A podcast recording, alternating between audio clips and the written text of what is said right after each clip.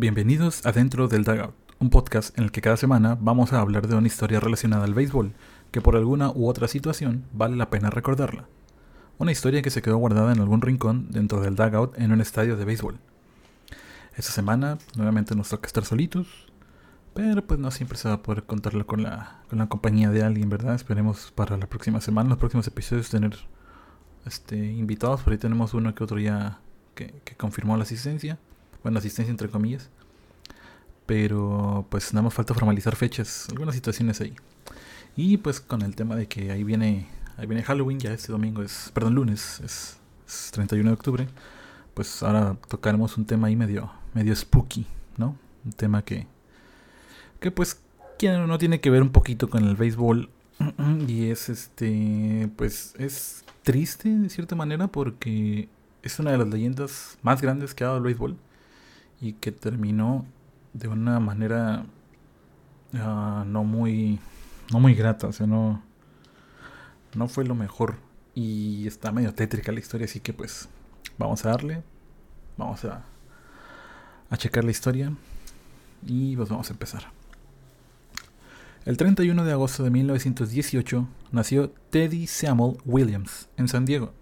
Fue bautizado en honor al expresidente Theodore Roosevelt y por su padre Samuel o Samuel. A pesar de que su acta de nacimiento, a pesar de su acta de nacimiento, eh, luego cambió de Teddy a Theodore, siempre fue llamado por su madre y amigos como y amigos cercanos como Teddy.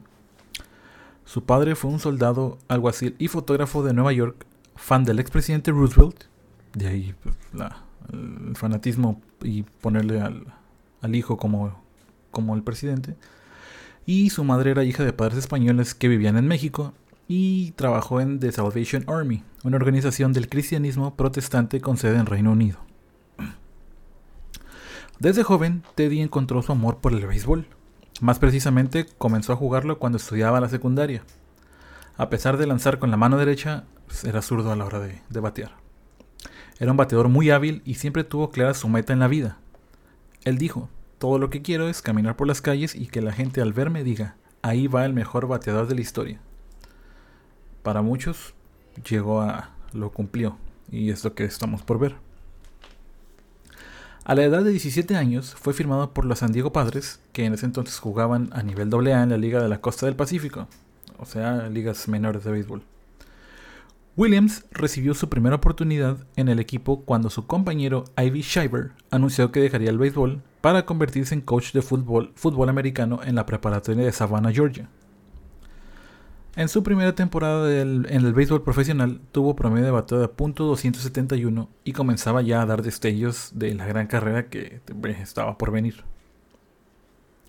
Fue tanto así que llamó la atención del gerente general de los Red Sox, Eddie Collins, quien había asistido a scoutear a Bobby Dorr y a George Myatt en San Diego. Eh, Collins dijo lo siguiente sobre Williams. No era difícil encontrar a Ted Williams. Se distinguía como una vaca café en un campo lleno de vacas blancas. Es decir, eh, resaltaba bastante. Y obviamente esto no es ningún tema racial ni nada, simplemente por las habilidades. O sea, hablando tal cual de las habilidades. Al año siguiente, en 1937, recibió la confianza del manager y participó en 138 juegos. Recién graduado, Williams fue el artífice ofensivo para ayudar a los padres a ganar el campeonato de la liga. Batió para .291 con un total de 132 hits, de los cuales 23 fueron home runs. Collins llamó entonces al gerente general de los padres, Bill Lane, para mostrar su interés en firmar al, al prospecto, a Williams. A finales de 1937, durante las reuniones invernales, finalmente Lane y Collins llegaron a un acuerdo. Los padres recibieron 35 mil dólares de aquel entonces y cuatro jugadores a cambio de que Ted Williams llegara a los Red Sox. Al siguiente año, en 1938, Williams debía presentarse en el campamento de entrenamientos de primavera en Florida, en el Spring Training. Perdón. Pero una inundación en California había bloqueado las carreteras, por lo que Williams llegó 10 días tarde al Spring Training. Para poder llegar a Florida, Williams tuvo que pedir un préstamo de 200 dólares, repito, de aquel entonces, de los años 30, eh, al banco y hacer el viaje desde San Diego. Cuando por fin llegó a los entrenamientos, el manager de los Red Sox, Johnny Orlando, lo vio y dijo, llegó el niño, The Kid Has Arrived. Ese apodo de The Kid se quedaría con él por el resto de su vida. Mucha gente todavía, a pesar de ubicar tal cual a Ted Williams o a Teddy Williams, lo conoce como The Kid. Luego de una semana de estar en los entrenamientos, fue enviado a ligas menores, de vuelta a la clase AA, pero ahora a Minneapolis. Estando en Minneapolis, rápidamente se convirtió en la estrella del equipo. Conectó su primer hit en su primer juego y logró su primer y segundo home run en su tercer juego. Ambos home runs fueron home runs de campo, cabe mencionar. Llegó a tener una racha de 22 encuentros seguidos bateando de hit y acabó la temporada con promedio de .366 con 193 hits, incluyendo 43 cuadrangulares y 142 carreras producidas. Ese año ganó la Triple Corona, que es ser líder de home runs, líder de hits y, de carreras y líder de carreras impulsadas. Y finalizó segundo en la votación del jugador más valioso de la temporada. Para 1939, Boston cambió al jardinero Ben Chapman, Chapman perdón, a los Cleveland Indians, que en aquel entonces todavía se llamaban Indians. Y esto dejó un hueco en el roster para que Williams pudiera llegar a la gran carpa. Con esto llegó la oportunidad que está esperando llegar a las grandes ligas. Debutó ante los New York Yankees el 20 de abril de 1939, que, como un pequeño dato curioso, fue la única vez en la historia en que en el mismo juego, al terreno, en el terreno de juego, en el mismo encuentro, estuvieron al mismo tiempo y se vieron las caras Lou Gehrig y Ted Williams. Esa fue la única ocasión en la historia. Para el mes de julio, Williams estaba bateando para .280 y era líder de carreras producidas de toda la liga. Johnny Orlando, que ahora era muy amigo de Ted, habló con él y le dijo, deberías terminar la temporada bateando para punto 335, deberías pegar 35 cuadrangulares y deberías producir 150 carreras. Williams, tomándolo un poco a broma, le contestó, si todo eso termina siendo verdad, o sea, bateo para punto 335 o más, pego 35 home o más e impulso 150 carreras o más, te voy a comprar un Cadillac al final de la temporada, pues no estaba tan, tan fuera de, las, de la realidad, porque bateó para punto 327, o sea, menos de lo que habían dicho. Conectó 31 cuadrangulares y produjo 145 carreras. O sea, se quedó cortito a la hora de, de lo que le había hecho su manager Johnny Orlando. Eh, a pesar de que en estos tiempos eh, aún todavía no se daba el premio del novato del año, el legendario Babe Ruth dijo que Williams definitivamente había sido el novato del año de la temporada, de aquella temporada de 1939. Al año siguiente, en 1940, le doblaron el sueldo de 5 mil a 10 mil dólares. Repito, estamos hablando de los 40, o sea, esos los 40. 10 mil dólares de aquel entonces, pues era una cantidad ya bastante de la que ya se tenía conocimiento, no o sea, era algo ya grande. A pesar de haber bateado para punto .344, esta fue una temporada ligeramente un poquito más floja. Incluso Williams declaró que la única vez que realmente se divirtió en 1940 fue cuando lo dejaron lanzar dos entradas en un juego ante los Detroit Tigers, donde logró ponchar a Rudy York. Al siguiente año, en 1941, se rompió el tobillo y vio limitada su participación en las primeras dos semanas de la temporada. El 7 de mayo, en un juego ante los Chicago White Sox, se fue extra innings y Williams habló con su compañero, el pitcher de Charlie Wagner, y le dijo, aguántalos, aguántamelos aquí, eh, no dejes que te, que te peguen nada porque voy a venir a la siguiente entrada y voy a pegar home run. Llegó entonces la decimoprimera entrada y Williams, fiel a su palabra, agarró su turno al bat, pegó home run, se acabó el juego y le dio la victoria a los Red Sox. Fue llamado al juego de estrellas de ese año, del 41, y lo pusieron como cuarto bat, justo después de Joe DiMaggio. En la octava entrada, la Liga Americana estaba perdiendo 5-2 y buscaba acercarse en el marcador. Cuando Williams eh, tomó su, bat, su turno al bat, se ponchó y terminó con el rally. Pero para la novena entrada, la Liga Americana ahora estaba perdiendo 5 3, ya habían hecho una carrera más y se habían logrado llenar las bases. Joe DiMaggio que como les digo, estaba batiendo antes que Ted Williams, batió para doble play. Pero un error eh, de un mal tiro a primera base permitió que Ken, Ken Kellner anotara y ahora la pizarra estaba 5-4. Lo único que ocupaban era una carrera para empatar. Dos, para que se terminara el juego. Entonces llegó el turno de Teddy, Ted Williams. Tomó, tomó su bat, se paró en la caja de bateo, vino el lanzamiento, cerró los ojos y abanico, disparando un home run para darle la victoria a su equipo 7 a 5. O sea, un home run con los ojos cerrados según lo que contaba Williams. El mismo Williams luego dijo que ese home run había sido el hit más emocionante de toda su vida. imagínense lo que es un juego de estrellas que realmente a final de cuentas los juegos de estrellas son ya sirven como exhibición nada más. O sea, ya no decretan nada, ni siquiera antes era para definir quién qué liga empezaba en casa la Serie Mundial, pero ahora ni eso. Eh, un juego de exhibición tomar tomar esa responsabilidad, vamos a llamarle, que igual bateas y eres el tercero y se acaba y pues no pasa nada, o sea, no hay nada en juego, pero de todas maneras, tomar un turno así y todavía cuando viene el lanzamiento cerrar los ojos y hacer swing sin ver realmente lo que te estás pegando, pegar home run y terminar el juego dándole la victoria a tu equipo. Imagínense la, si hoy en día es emocionante, imagínense en aquellos tiempos. Para el mes de agosto, Williams bateaba para punto 402 y dijo, todo el mundo me apoyaba, hasta los fans de los Yankees, tomando en cuenta que pues, ya la rivalidad Yankee-Red ya era algo de lo que se hablaba.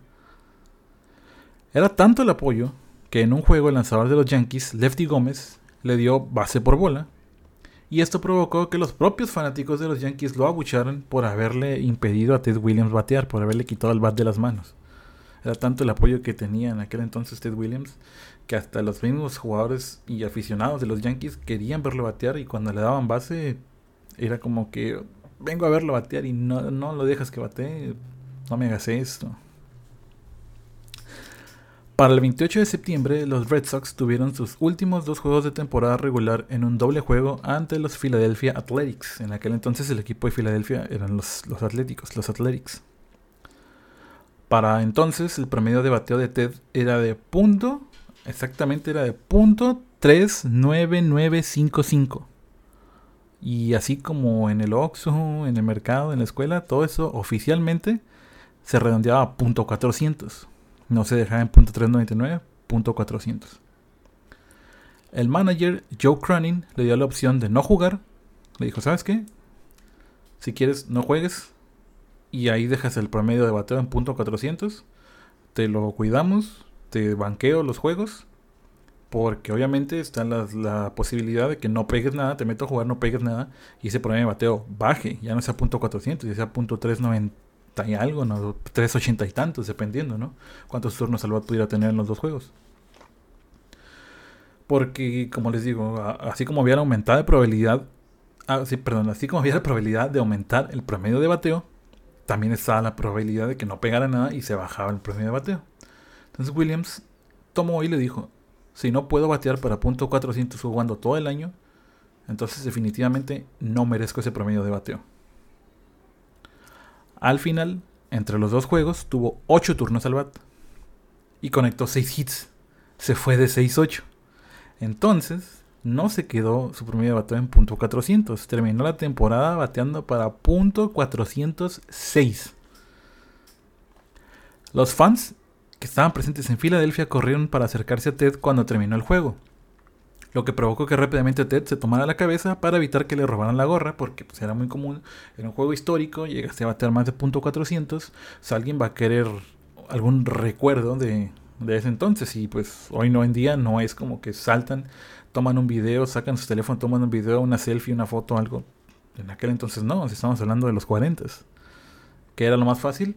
Le robó la gorra me la quedo y con el pasar del tiempo digo yo, esta gorra fue del juego cuando Ted Williams llegó a, los, a batear punto 406. Entonces, eh, los mismos compañeros de hecho tuvieron que apoyarlo para que pudiera llegar al clubhouse y se escondiera. Bueno, no se escondiera, sino que se refugiara más bien. Esta fue la última vez en la historia que alguien batió para punto 400 o más. Para 1942, la guerra mundial ya había iniciado, estaba en curso, y Estados Unidos ya había entrado en, el conflicto bélico. Entonces Ted fiel a su patriotismo y a su, a, su honor de ser estadounidense, pidió ser enlistado en el ejército, ya que él era el único soporte económico de su madre. Entonces dijo, ¿sabes qué? Pues tal vez el béisbol estaba en veremos, no sabemos este, si va a haber temporada, entonces yo necesito un ingreso y eh, lo que paga el ejército pues está bien. Entonces necesito seguir apoyando a mi mamá. Entonces, a pesar de expresar su deseo por luchar defendiendo a Estados Unidos, increíblemente la reacción de la prensa y de los fans fue extremadamente negativa. Fue tanto así que Quaker, la marca de avena, la que todos conocen, del señor que sale ahí con el sombrero, tiempos como de la independencia, creo, no sé de cuándo será ese dibujo, de esas señoras que tenían peluca tipo como en los tiempos de Monster, algo así. Es una peluca de cabello largo pero blanco y con un sombrerito. Bueno, esa marca lo patrocinaba. Y luego que se enteraron que Ted dijo, ¿sabes que me quieren listar en el ejército para pelear en la Segunda Guerra Mundial? Quaker dijo, bueno, ok, ve, pero ya no tienes patrocinio. Debido a esto, Ted, quien había consumido los productos de Quaker toda su vida, dejó de comerlos inmediatamente después que le quitaron el patrocinio. Y él afirmó que jamás, desde el 42 hasta que falleció, jamás en su vida volvió a comer ningún producto de la marca Quaker. El tipo era orgulloso y dijo, bueno, ¿sabes qué? Me quitas el, patrocinio cuando, cuando estoy viendo que necesito más este, soporte económico, cómo ayudar a mi madre y todo. Bueno, jamás en la vida vuelvo a probar tu producto. Muchas gracias por el patrocinio. Pero bueno, yo marco aquí un, así como dicen, pinto raya contigo. Se acabó. No nada más este, te voy a dejar de mencionar. Nada más voy a dejar de hacer promocionales o lo que sea contigo. También voy a dejar de probar, de comer tus productos para siempre. Debido a que se fue al ejército, se perdió las, Ted se perdió las temporadas del 43, 44 y 45. Estaba prestando sus servicios en la Marina aunque al final de cuentas pues no hubo acción real en combate durante la Segunda Guerra Mundial. Para el 45 fue asignado a Pearl Harbor, la, la famosa base que estaba en Hawái que atacaron los japoneses, que fue lo que, que ese ataque de los japoneses fue el que al final de cuentas eh, fue el pretexto perfecto, vamos a llamarle así, o fue la razón, la causa por la cual Estados Unidos decidió declarar la guerra a Japón y entrar a la Segunda Guerra Mundial oficialmente. Y estando en Pearl Harbor, jugaba béisbol en la Marina y allá se encontró con otras, personalidades del béisbol que también estaban en el ejército, como Joe DiMaggio, Joe Gordon y Stan Musial. The Man, Stan Musial The Man.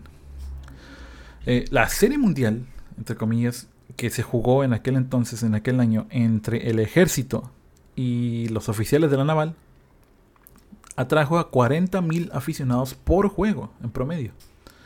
Y los mismos jugadores que jugaron en esa serie armada así de manera espontánea, aprovechando que tenían una que otra estrella de béisbol en sus filas, eh, aseguraron que esa serie mundial estuvo mucho mejor y más divertida que la real que jugaron los Detroit Tigers y los Chicago Cubs en el 45 en las grandes ligas. Para el siguiente año, en 1946, eh, fue dado de alta de, por la Marina en enero y de inmediato comenzó a prepararse para volver al béisbol y jugar la temporada ese año de nuevo con sus queridos Red Sox. Esa temporada la terminó con promedio de .342, pegó 38 home runs y produjo 123 carreras. Perdón. Al año siguiente, en el 47, estuvo a punto de ser cambiado a los Yankees. Al odiado, tan odiado equipo, al acérrimo rival. Y chequen, ese iba a ser el cambio. Joe DiMaggio iba a ir a Boston y Ted Williams iba a ir a los Yankees. O sea, los dos, las dos estrellas del momento iban a cambiar de equipo al acérrimo y no nada más iban a cambiar de equipo, iban a cambiar al acérrimo rival. De hecho, los dueños de los equipos ya tenían un acuerdo, este, justo, eh, previo, perdón, ya lo tenían apalabrado y todo. Pero justo cuando ya estaban a punto de prácticamente estrechar la mano hacer la firma para hacer el cambio, Tom Jockey, que era dueño del Red Sox en aquel entonces, dijo, ¿sabes qué? Te voy a dar Ted Williams, tú me vas a dar a Joe Mayo, pero de último momento dijo, también quiero que me mandes a Yogi Berra. Eso no le gustó para nada a la directiva de los Yankees en aquel entonces. Y al final, como sabemos, no se hizo ningún cambio. Dijo, no, ¿sabes qué? Estás pidiendo mucho, me estás pidiendo dos jugadores insignia. Tú me estás mandando a tu jugador insignia, es cierto que es un excelente bateador. Pero pues no, no, eso no era el trato. Quedamos que nada más era uno por uno. Y ahora me estás pidiendo un jugador extra. No se va a hacer. Y pues al final el acuerdo no se hizo. Para 1952, Ted eh, apenas si pudo disputar seis juegos. Porque fue llamado por su. por haber estado enlistado antes. Fue llamado a servir ahora en la guerra de Corea. Y regresó en 1953 y los fanáticos lo recibieron con una super ovación enorme. Estaban esperando el regreso de su, de su tan querido Ted Williams. Luego de la temporada de 1954 se retiró temporalmente, entre comillas, y se le hizo la oferta de ser el manager del equipo, pero la rechazó. Él dijo no. Y dijo, ¿sabes qué? Mejor que sea el manager Pinky Higgins, que fuera, había sido uno de sus ex compañeros. Él dijo, no, yo no, no quiero ahorita este, ser manager, es muy pronto, pero dénselo a Higgins. Y la razón real por la cual se hizo ese mini retiro fue que incluso se perdió el primer mes, o sea, no jugó en, el 54. Perdón, cuando terminó la temporada 54 dijo, ya no voy a jugar. Y se perdió el primer mes de la temporada 55, pero la razón real es que se estaba divorciando de su ex, de su ex esposa Doris estaba en trámites de divorcio. Esa fue la razón por la cual dijo que no quería jugar. Y después que terminó los trámites, salió del retiro, que, ni, que duró apenas un mes. Un mes de, temporada regular. Y volvió a jugar con los Red Sox. Otra vez tuvo una buena temporada y se ganó la distinción de el regreso del año. Digo, por un mes.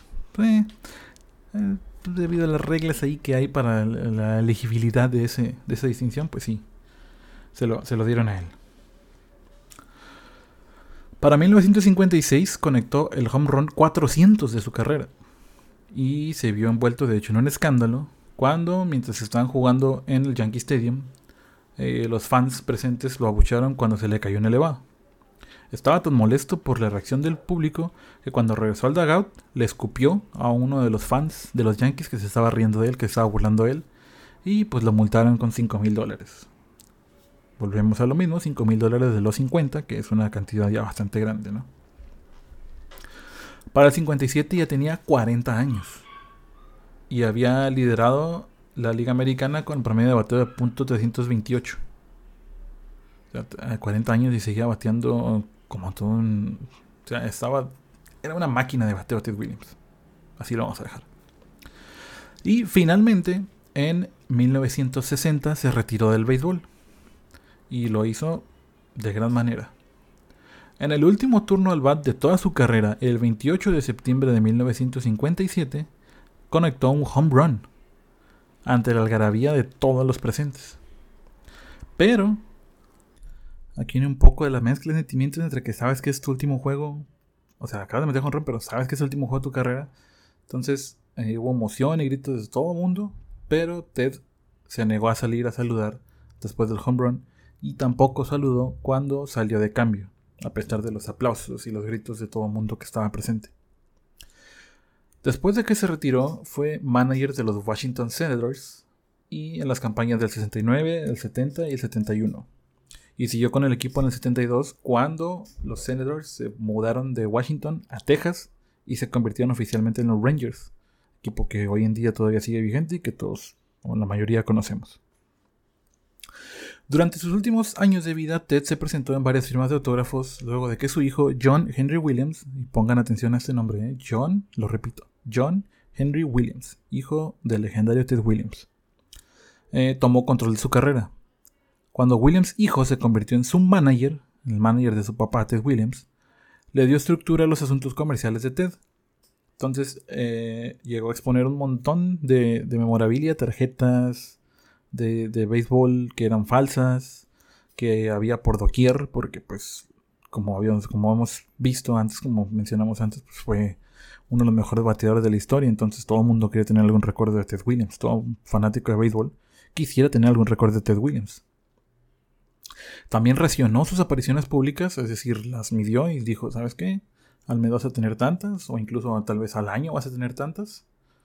No, no vas a aparecer siempre que te, que en todos lados que te estén invitando.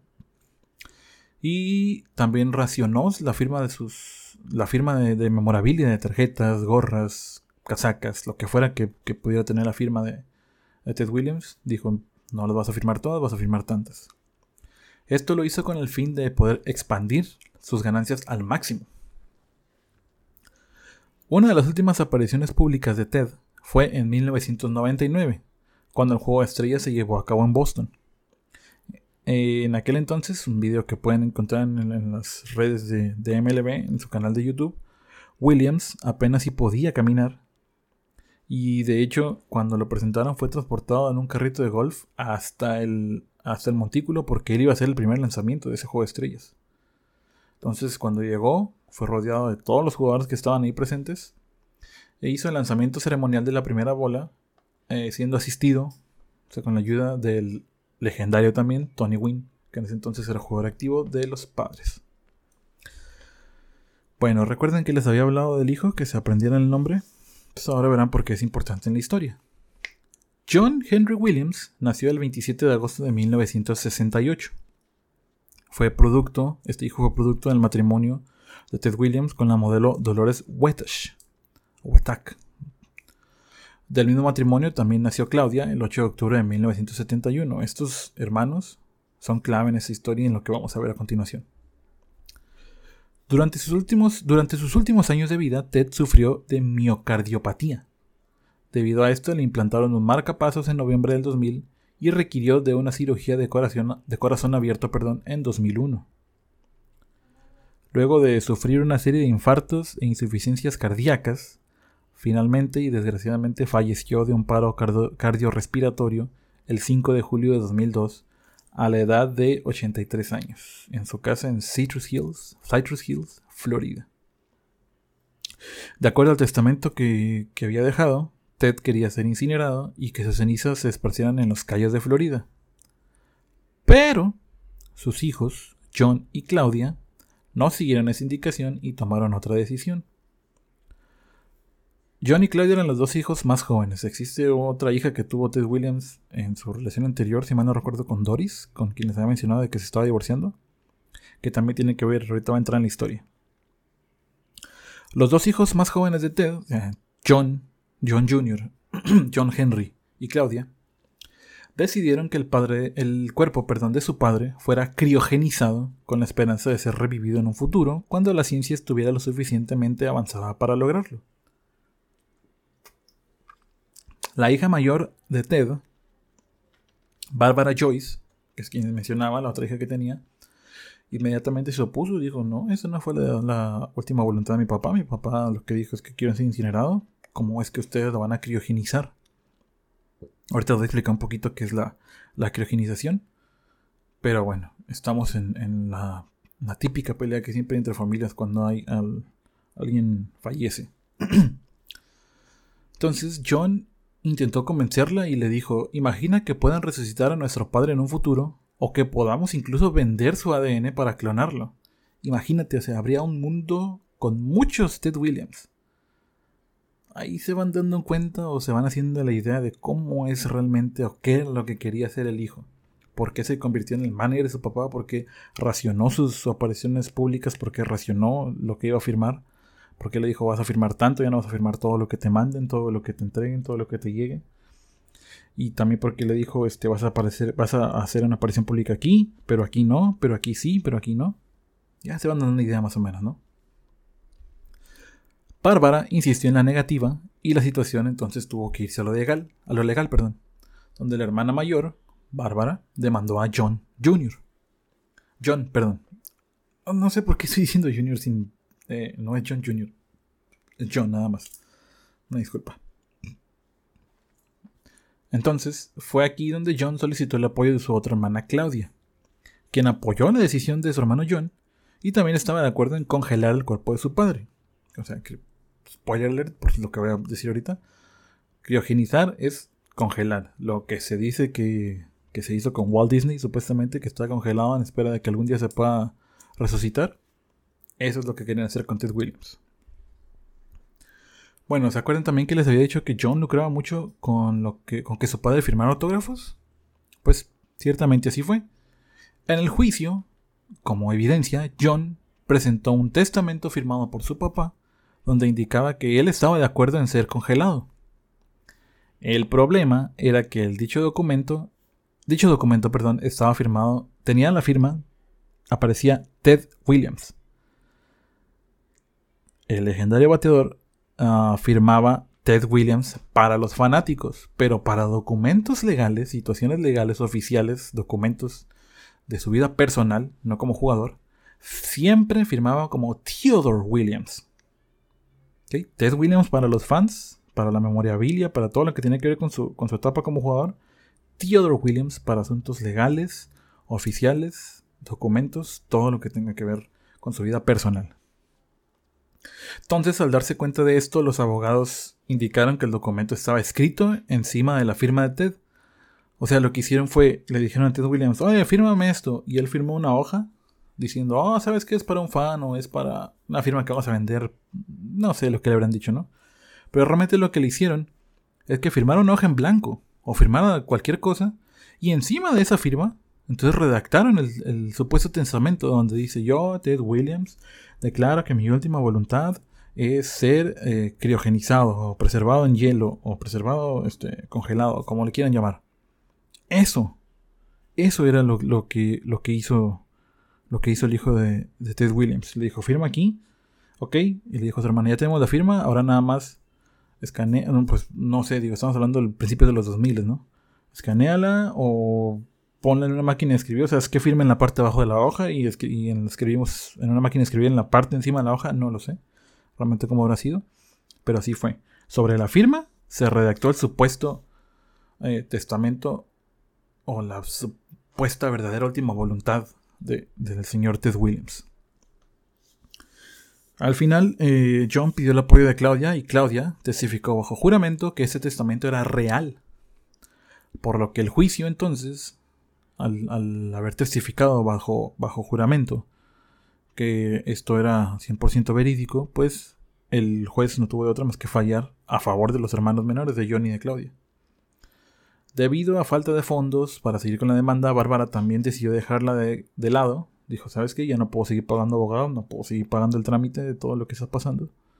Y entonces el cuerpo de Ted fue entregado a los laboratorios Alcor en Arizona, donde se sometió al proceso de criogenización.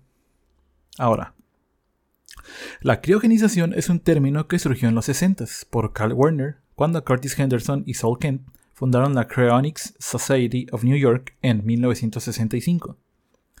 Tras esto surgieron otras Cryonics Societies, la de Michigan, la de California, y empezaron a surgir en todos Estados Unidos. En 1972, Fred y Linda Chamberlain fundaron la organización que provee servicios de criogenización y la bautizaron como Alcor Society for Solid State Hypothermia, es decir, la sociedad Alcor para eh, conservación en, este, en estado sólido por medio de la hipotermia. Cinco años después se le cambió el nombre a Alcor Life Extension Foundation, Fundación de Extensión de Vida Alcor.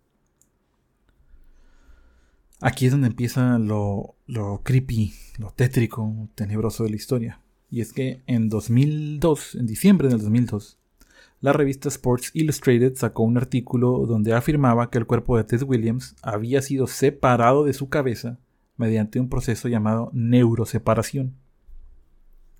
De acuerdo al reporte de Sports Illustrated, la cabeza y el cuerpo se mantienen preservados separados. La cabeza de Ted Williams está en una caja de acero que está llena de nitrógeno líquido para poder mantenerla en temperaturas bajo cero. Y el problema viene cuando se reporta el trato que le han dado a la cabeza de la leyenda del béisbol. Según Sports Illustrated, primero afeitaron por completo la cabeza de Ted Williams el señor, si bien no tenía mucho, ya no tenía mucho cabello cuando, cuando falleció, pues ahora dijeron, ¿sabes qué? Al ras no tiene nada de cabello. Le han hecho agujeros con un taladro y la han golpeado accidentalmente al menos 10 veces.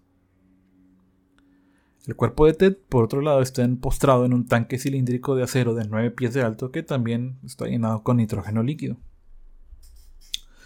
En 2009, un ex empleado de Alcor llamado Larry Johnson sacó un libro donde narra sus experiencias mientras trabajó en la empresa de criogenización y menciona a detalle el tema de Ted Williams. Johnson declara haber sido director clínico y luego director de operaciones durante el periodo de ocho meses que trabajó en la empresa.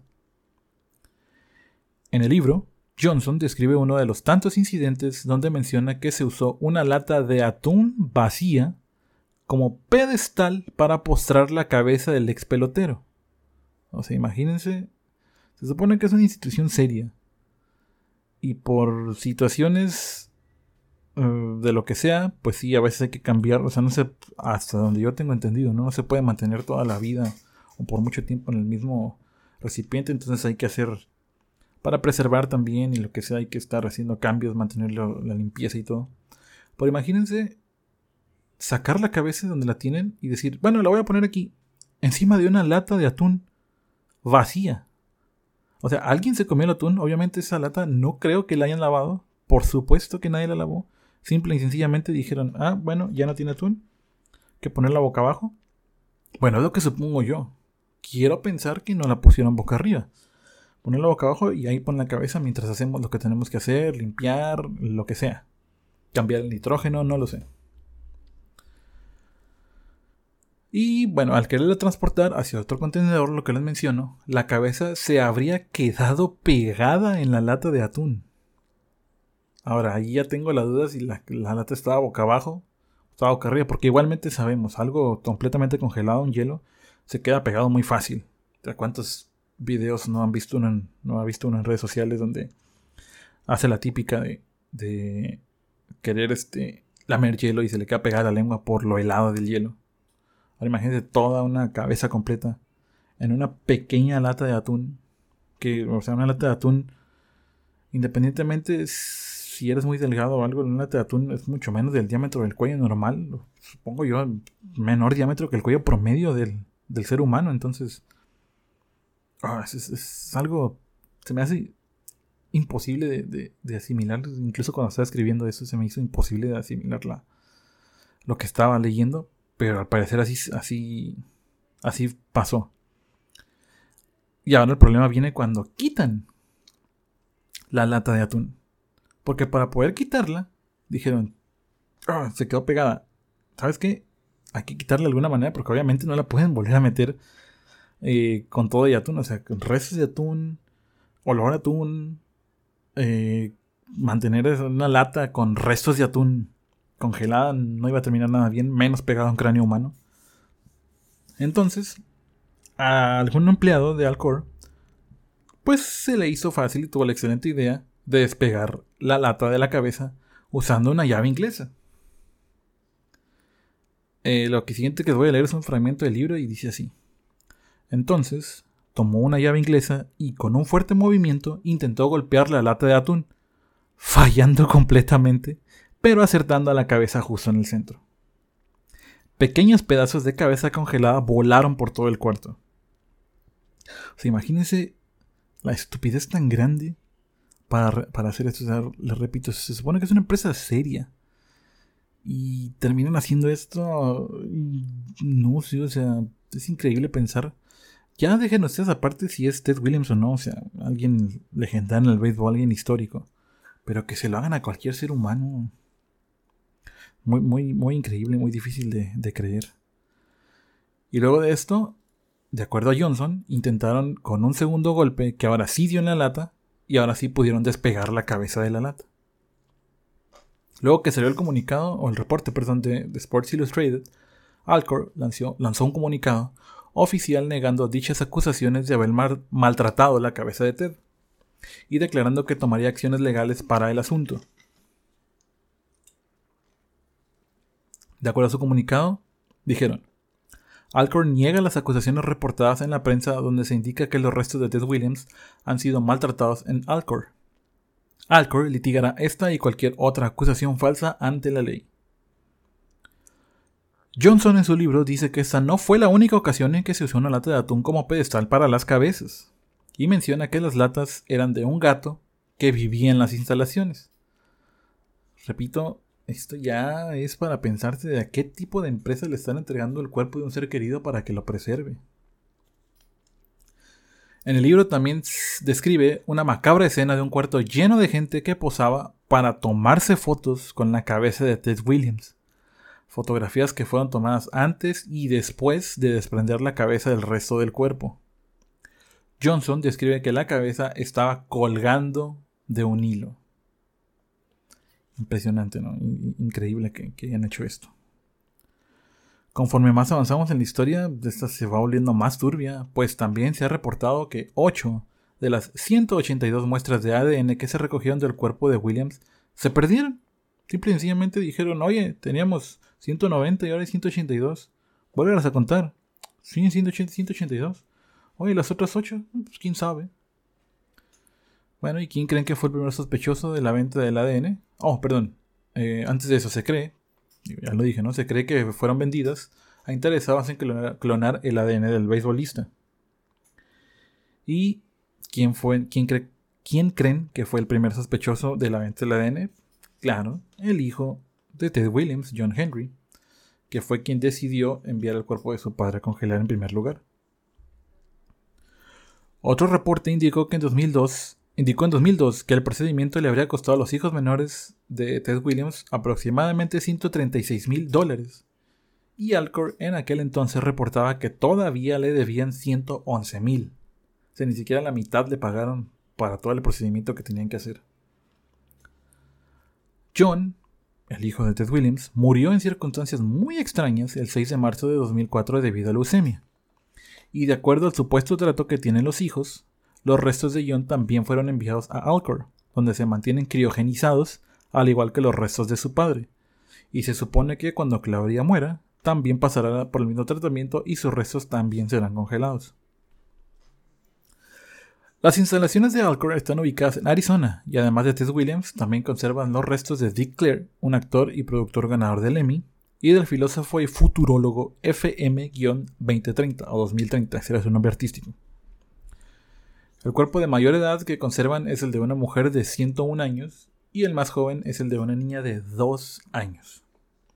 De acuerdo a su sitio web, cuenta actualmente con 198 pacientes y 1.392 miembros.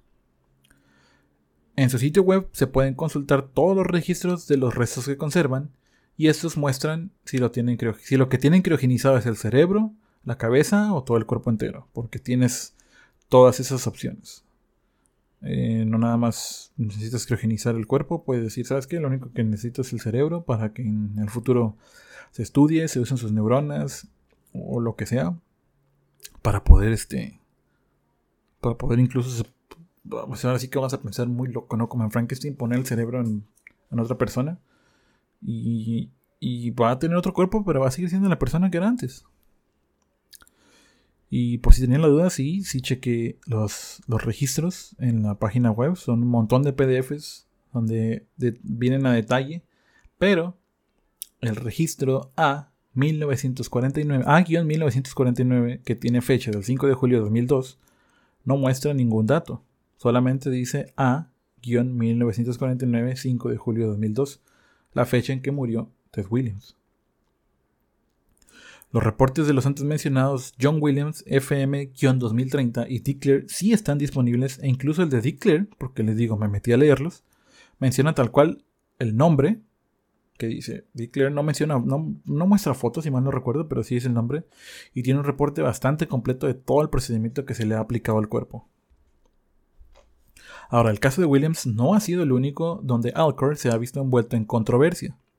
En 1994, Dora Kent una cliente de Alcor murió y entró en proceso de criogenización. El condado Riverside demandó a Alcor argumentando que Dora fue asesinada con barbitúricos antes de que su cabeza fuera desprendida del cuerpo por parte del staff de Alcor. Alcor argumentó que la droga fue administrada después de la muerte de Dora. Un juez falló en favor de Alcor, declarando que Kent ya había fallecido cuando comenzó el proceso de preservación y Alcor entonces demandó al condado por arresto falso e incautación ilegal y terminó ganando las dos demandas.